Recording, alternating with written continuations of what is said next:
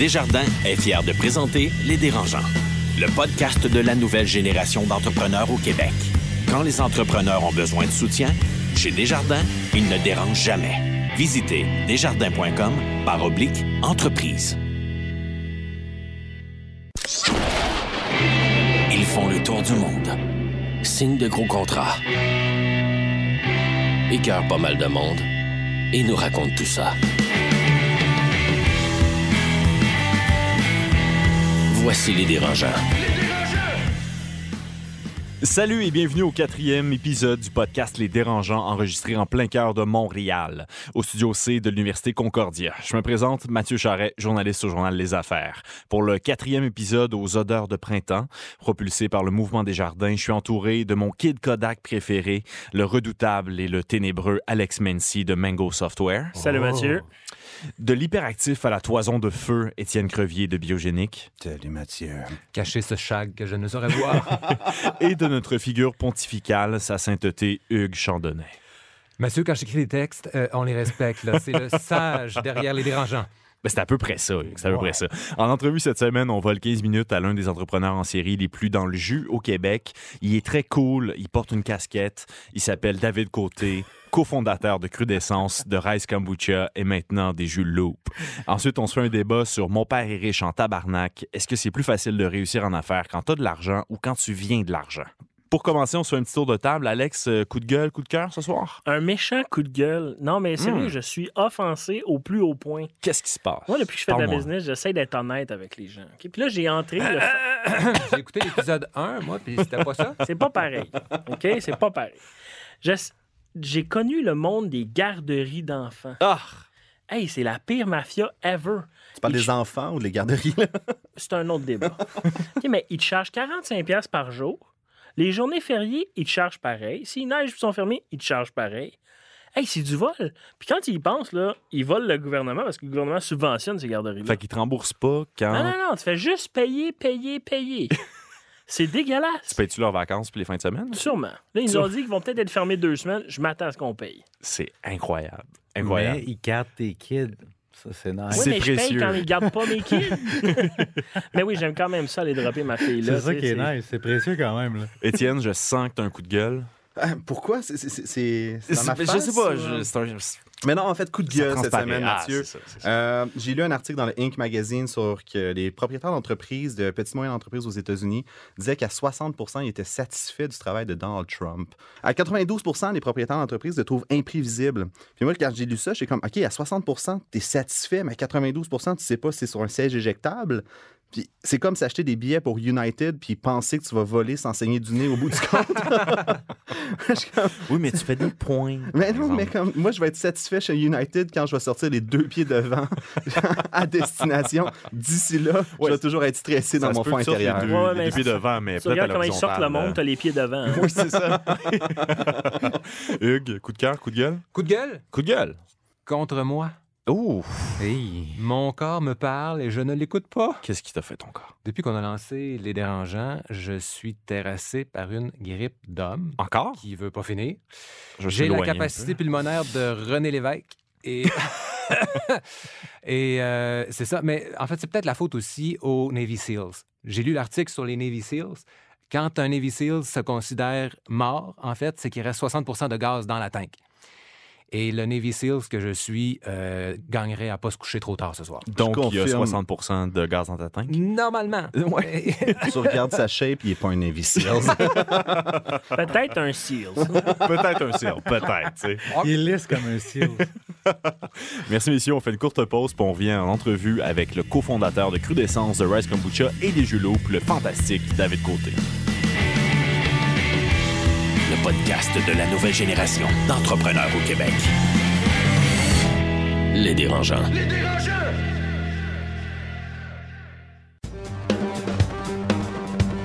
À l'école de gestion John Molson de Concordia, nous formons la prochaine génération de propriétaires d'entreprises et de gens d'affaires. Nous offrons plusieurs cours, dont un certificat de deuxième cycle en entrepreneuriat. Pour plus d'informations, concordia.ca baroblique GCE.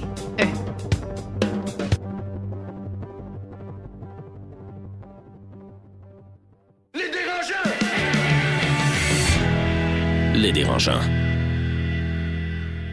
De retour au dérangeant avec le cofondateur de Cru d'essence de Rice Kombucha et des jus fabriqués à partir de rejets alimentaires comme des légumelettes. Euh, David Côté a passé une bonne partie de sa vingtaine à faire le tour du monde puis à faire du surf. Aujourd'hui, il est cool, il a une casquette et c'est un entrepreneur en série.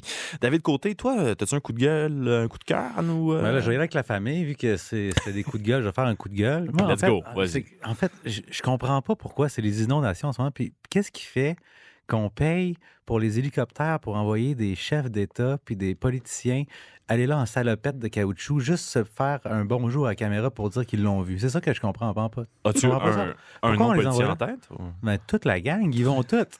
Puis ils font des, des cheese à caméra pour dire hey, je suis venu puis j'ai vu les inondations puis on va faire quelque chose. Mais on n'a pas besoin de dépenser pour ça. là. T'as bien raison. C'est ça, c'est mon coup de gueule. Take a kayak. Ben, c'est que kayak. ça, ça serait bon. David Ça serait un bon statement. Voilà.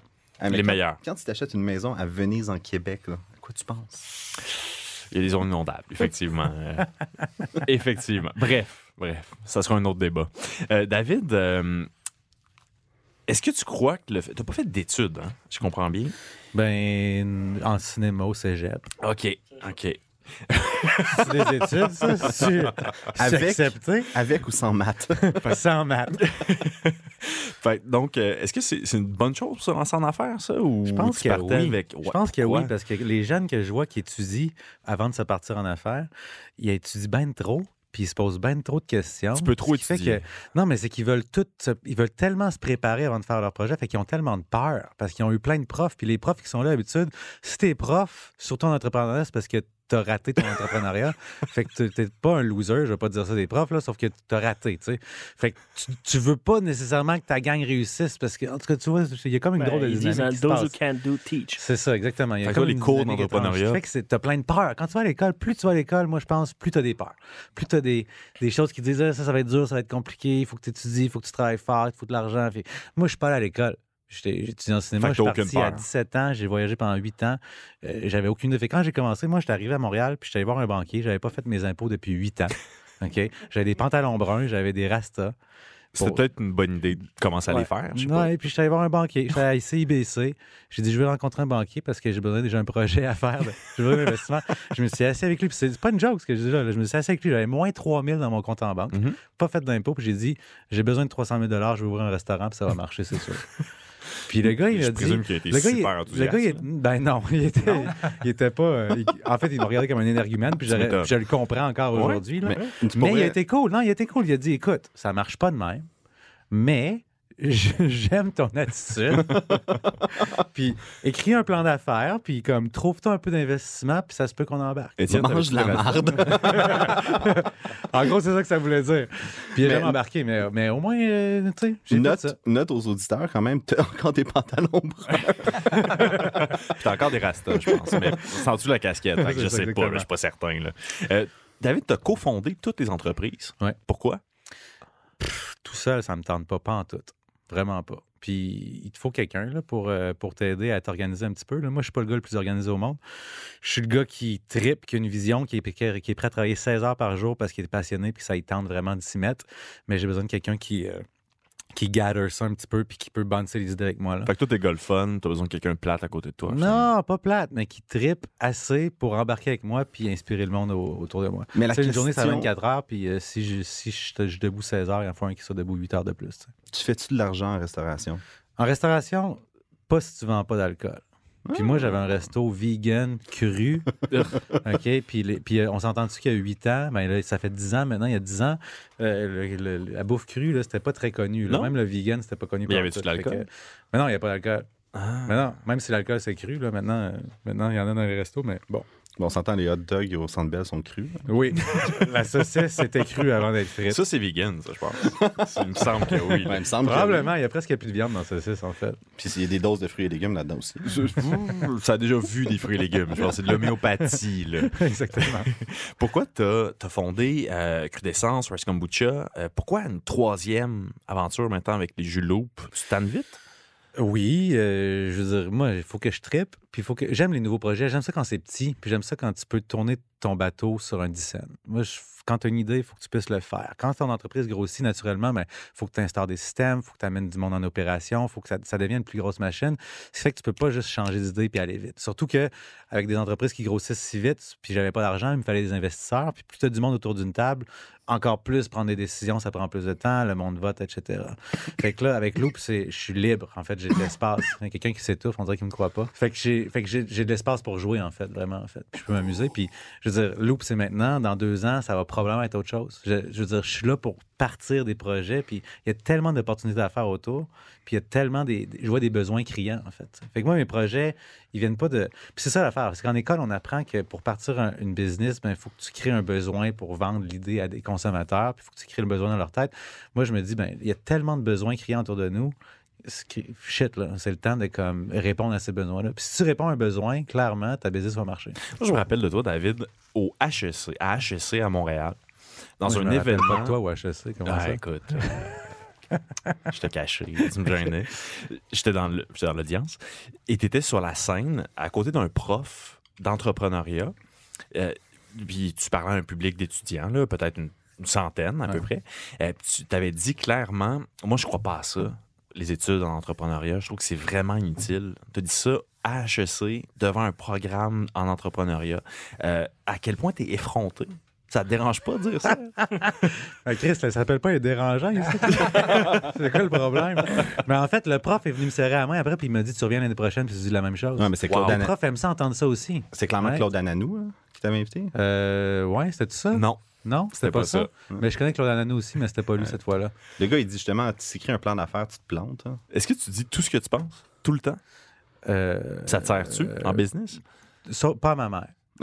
mais, mais à tout le monde en général, je dis ce que je pense tout le temps. Salut maman. Salut, Mais ouais, non, je dis tout le temps qu'est-ce que je pense. Ouais, en général, oui. C'est bon pour toi? Oui, c'est fucking bon pour moi. Puis même quand que. Puis c'est drôle parce que justement, là, je travaille avec, euh, avec ma copine, en fait, maintenant. Puis, puis il fallait qu'on renvoie notre premier employé, on l'a renvoyé. Puis elle a dit Waouh, j'ai jamais vu quelqu'un congédier quelqu'un avec autant d'honnêteté puis de grâce. Puis moi, j'ai. Puis j'en ai. Je veux dire, j'en ai eu peut-être 600 employés, là, probablement plus que ça. Fait que j'en ai congédié, congédié, veux pas, t'as pas le choix. Puis quand tu dis la vérité, là, tu passes pas par quatre chemins. Tu dis, check, c'est ça qui se passe en ce moment. Puis si je pense que si t'es pas à bonne place, si je sens que tu fais pas un job, c'est que toi, t'es pas à bonne place non plus pour ta vie.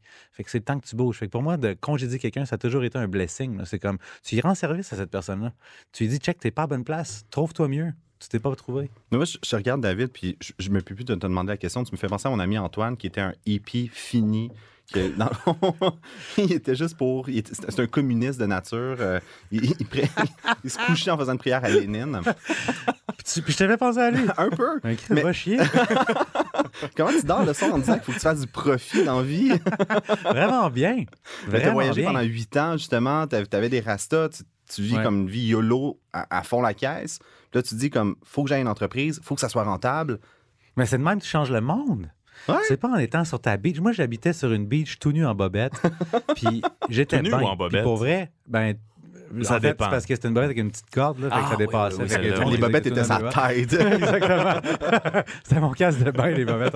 Puis, je changeais rien, là. Il se passait rien, là. Puis, c'était bien le fun. J'étais bien, j'étais heureux, c'était zen, mais j'étais un petit, j'ai un petit peu plus d'ambition que ça dans la vie. Puis Tout je- est ambition, là. Ouais. Mais Pourquoi Ouais, les ouais. jus? Pourquoi les jus? Pourquoi tu tripes jus?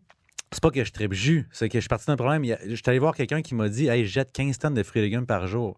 On a checké la purée pour bébé, on a checké euh, les smoothies, on a checké les affaires, mais un jus, dans une bouteille de 355 ml, tu mets 1,5 kg de fruits et légumes. Fait que c'est- Puis nous, on est parti d'un problème. Le but, c'était de sauver des fruits et légumes. Fait que ça si je fais des t'écœurait de voir smoothies- tout le gaspillage. là. Non, c'est fou, il y en a tellement. Puis, non seulement ça m'écœurait, mais c'est une opportunité d'affaires de fou. Ouais. Tu as des matières premières de qualité hallucinante. Là. On dit aux gens, quand on n'a pas beaucoup de temps, que c'est des fruits moches. C'est faux. En fait, c'est des fruits et légumes issus de la spéculation. Fait qu'en fait, c'est même pas des fruits et légumes moches, c'est juste des fruits et légumes qui sont mûrs ou qui vont être mûrs dans quelques jours, ce qui fait qu'ils survivront jamais le cycle de la distribution pour se rendre aux épiceries, puis se rendre dans votre frigo, etc. Fait que le distributeur, qu'est-ce qu'il fait? Depuis 100 ans, il jette. Right? Il jette 15 tonnes par jour, le seul distributeur avec qui que je travaille. 15 tonnes par là, il jour. te le donne ou tu te le vends à c'est ça, il me le donne presque. Vraiment, c'est presque donné. Fait que c'est une opportunité d'affaires de fou. Un jus pressé à froid, en plus, ça se vendait 9 piastres sur le marché pour une bouteille de 500 ml, 10 piastres. Moi, j'étais consommateur de ça, puis je me disais, fuck, je passe mon loyer là-dedans.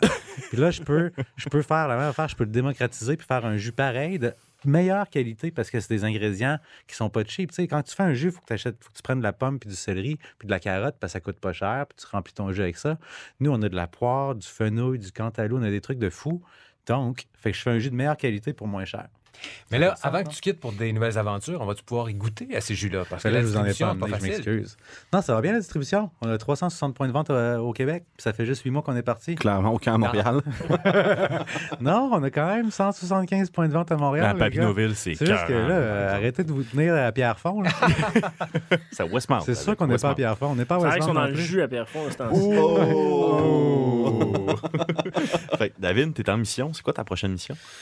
Euh, ben, en fait, là, m- mon gros bébé, c'est l'économie circulaire. Fait que c'est un peu ce qu'on fait. C'est qu'on crée de la valeur sans retirer de ressources. Là, je fais des jus avec des fruits et légumes. Mais le truc, c'est que des rejets, il y en a dans toutes les industries. Puis là, je suis beaucoup dans la bouffe, moi. Fait que je vais rester souvent dans la bouffe. Mais dans la métallurgie, il y a des rejets aussi. C'est quand tu es entrepreneur, tu fais un produit, puis tes rejets, là, tu y penses pas trop parce que tu es en focus sur ce que tu fais. Alors Mais- que moi, je commence à demander aux gens, focus sur les rejets de l'industrie, puis tu vas voir, il y a des mines d'or. David, j'ai j'ai une demande pour toi. J'ai un rejet à ma gauche qui s'appelle Alex Mentis. Je peux se faire un produit avec lui. Non, mais pour vrai, je le regarde. Il pourrait être poète. Mais ça m'irait bien, Non, mais c'est ça, c'est pour ça que je le dis. C'est la face d'un poète. Étienne. Je vais juste te dire que Viens-t'en chez nous. Je t'engage. quand tu veux. OK. Je pense qu'on va faire une courte pause le temps que vous trouviez une chambre, messieurs. Euh, puis on vient avec un débat. Mon père est riche en tabarnak. D'ici là, je te dis un gros merci, David Côté, plaisir. l'entrepreneur le plus cool au Québec. Définitivement, très apprécié. Très cool. Courte pause, on revient tout de suite après. Le podcast de la nouvelle génération d'entrepreneurs au Québec. Les dérangeants. Écosystème, une capsule pour les entrepreneurs nouvelle génération, signée Université Concordia. Cette semaine, avec Merdad Mir Shafii, cofondateur et directeur de la technologie chez SenseQuake. SenseQuake rend les villes plus résilientes et intelligentes. Notre technologie élimine les doutes dans la pratique du génie civil et augmente la fiabilité en utilisant les données des capteurs de vibration. Les applications de l'Internet des objets et l'intelligence artificielle ont énormément progressé ces dernières années. Nous avons pensé à introduire ces technologies dans le génie civil. SenseQuake est un des logiciels plus avancés de l'analyse de vibration pour l'application en génie civil. Cette année, on a plusieurs projets au Québec, en Ontario et en Colombie-Britannique. District 3 nous accueille depuis plus qu'un an. On a une excellente expérience avec euh, le personnel sympathique, les sessions de formation et de coaching personnalisé. Pour en savoir plus, consultez le concordia.ca barre oblique Détroit. Les dérangeants. De retour au dérangeant avec Alex Mency, Étienne Crevier, Hugues Chandonnet. Puis on a aussi gardé notre invité d'honneur ce soir, euh, le fabuleux David Côté. On avait le goût de jaser un peu plus avec lui pour le débat Mon père est riche en tabarnak. Euh, il y a plusieurs études, messieurs, qui tendent à dire que les entrepreneurs issus de familles aisées l'ont plus facile à cause de l'accès à des fonds, évidemment, une bonne éducation puis des contacts utiles. Est-ce que vous y croyez? Puis à l'inverse, il y a une investisseur américaine de Shark Tank qui s'appelle Barbara Corcoran ne veut pas investir dans des projets d'enfants de riches, entre guillemets, parce que selon elle, ils ont moins besoin de réussir. Qu'en pensez-vous? Moi, je pense que ça règle peut-être un problème au début. Tu sais, des fois, tu cherches l'argent pour commencer, mais comme je l'ai souvent dit sur l'émission, l'argent, c'est pas tout le temps le problème que tu as. Des fois, ça vient d'un problème de gestion plus que d'autres choses. Mais ça fait pas que tu vas réussir mieux. La crainte de ne pas manger, pas être capable de ton loyer, là, c'est une méchante bonne motivation à travailler dans la vie. Quand tu n'as pas la crainte d'échouer, en tout cas, moi, ça m'enlèverait une énergie. Je viens pas d'une famille aisée, j'ai jamais rien manqué. Mes parents travaillent, puis je les salue d'ailleurs. Mais sans la crainte de genre, hey, euh, je paierai pas le loyer si je close pas un deal ce mois-ci. Ouais, je pense que ça enlève une énergie. tu penses que la peur, ça l'aide? Mais à l'inverse, justement, c'est. Moi, je me mets dans la peau de quelqu'un qui dit Ça fait deux mois que j'ai pas closé de deal. Fuck off, je vais aller me trouver une vraie job. Je, je reste pas là comme à essayer de pelleter des nuages, puis je vais aller travailler chez Ubisoft à 200 000 comme tu aurais dû faire depuis très longtemps. Non, mais je te rappelle, Étienne, que, Étienne, je te rappelle que mon entreprise fait de l'argent. Mais- Ben, J'ai quand même une théorie sur la survie. Parce que je pense que pour te démarrer en entreprise. Ça, ça vient de toi sur la plage tout nu. Oui, exact. J'avais le temps de penser. Puis je pense que quand que pour te démarrer en entreprise, ça aide quand tes parents sont riches, c'est clair. Mes parents n'étaient pas riches, vraiment pas. Puis je vous l'ai dit, je suis parti avec moins 3000. Mais si tu penses à tous les poètes, puis les gens qui ont eu le temps de penser, puis tous les grands artistes, puis les grands peintres, tout le monde qui nous ont inspirés dans, entre, entre 1500 puis euh, 2000 aujourd'hui, c'était tout du monde riche. C'était pas du monde en survie. Parce que quand tu es en survie, là, c'est ton cerveau limbique qui, réf- qui réfléchit pas si fort que ça aux, aux choses comme aux artistes.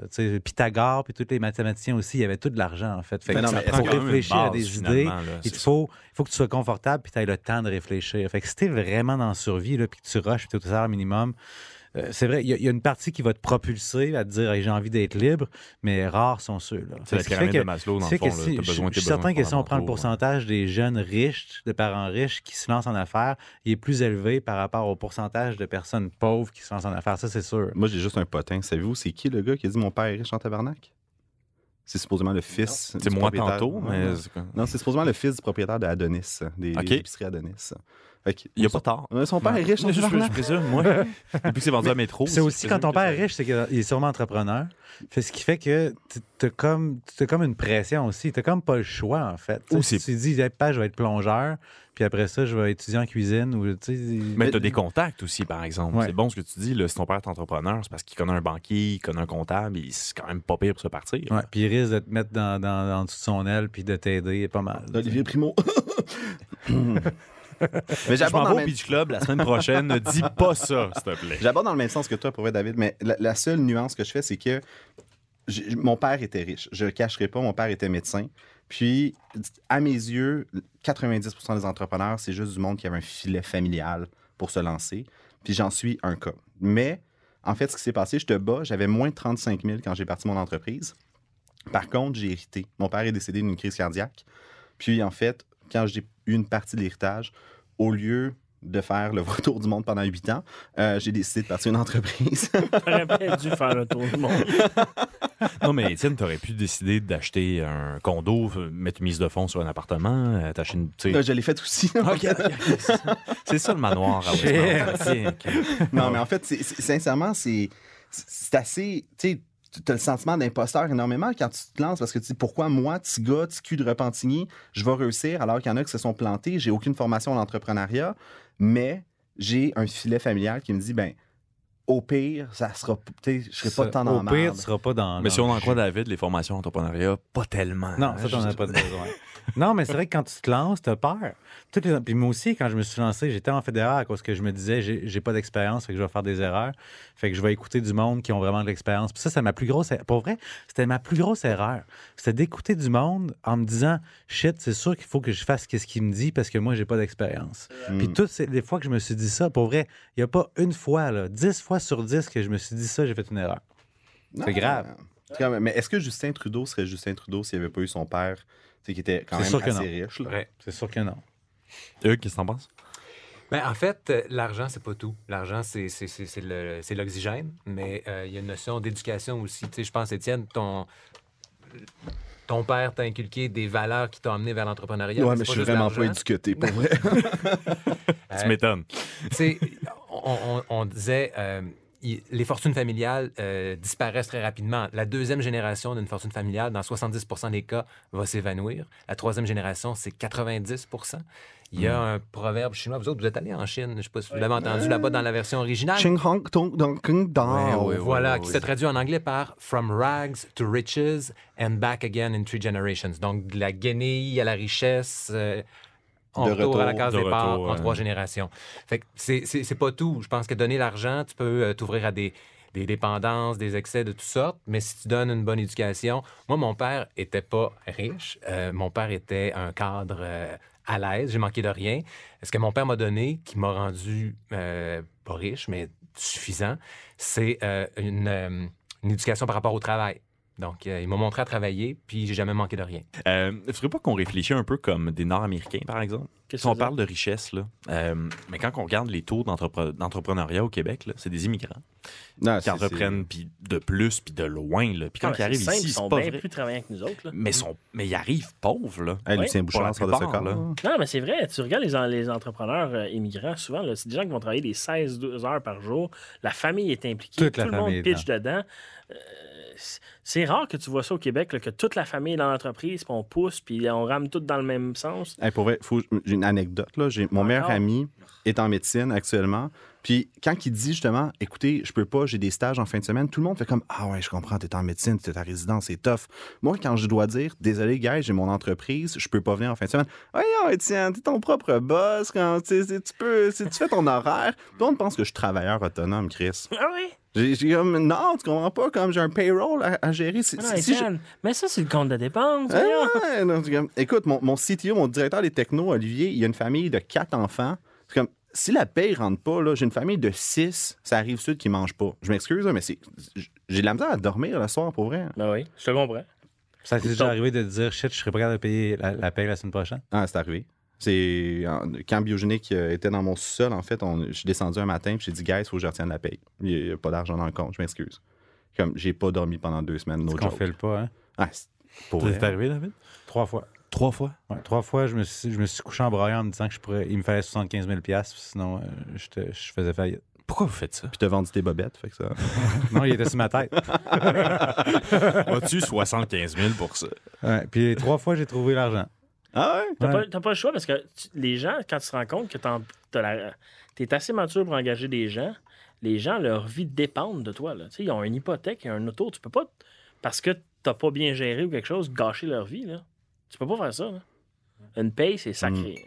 Je pense que c'est peut-être ça que quand tu as des parents qui sont bien nantis, ils donnent un exemple à un certain sens. Mon père avait trop- 2500 patients à sa charge qui disaient Je peux pas prendre ma retraite, je vais laisser du monde dans le trouble qui n'ont pas de médecin de famille au Québec.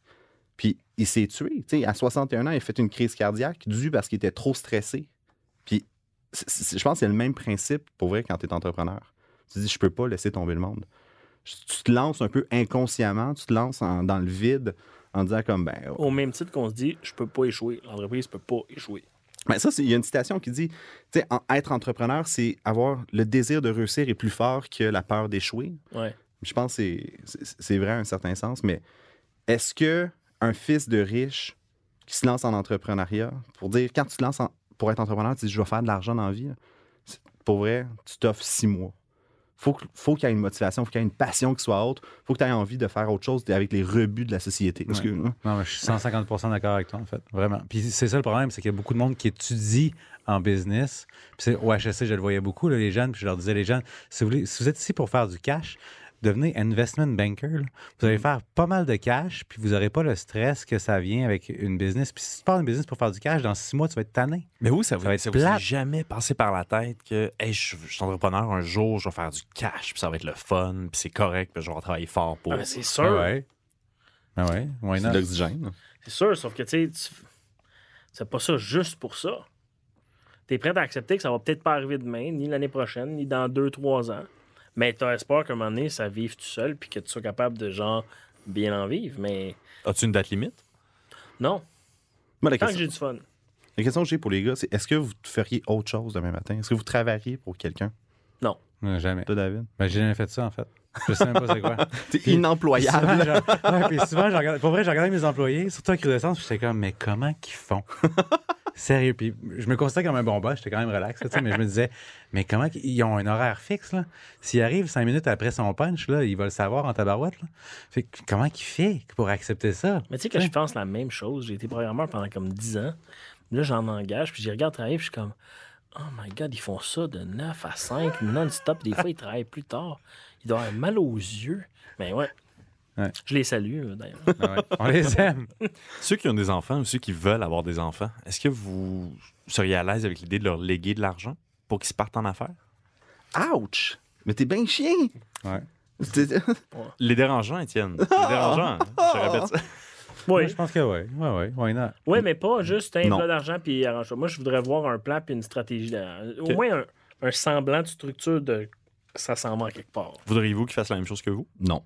Non? Non. Sérieux? Moi, je- je- sincèrement, j'ai des enfants.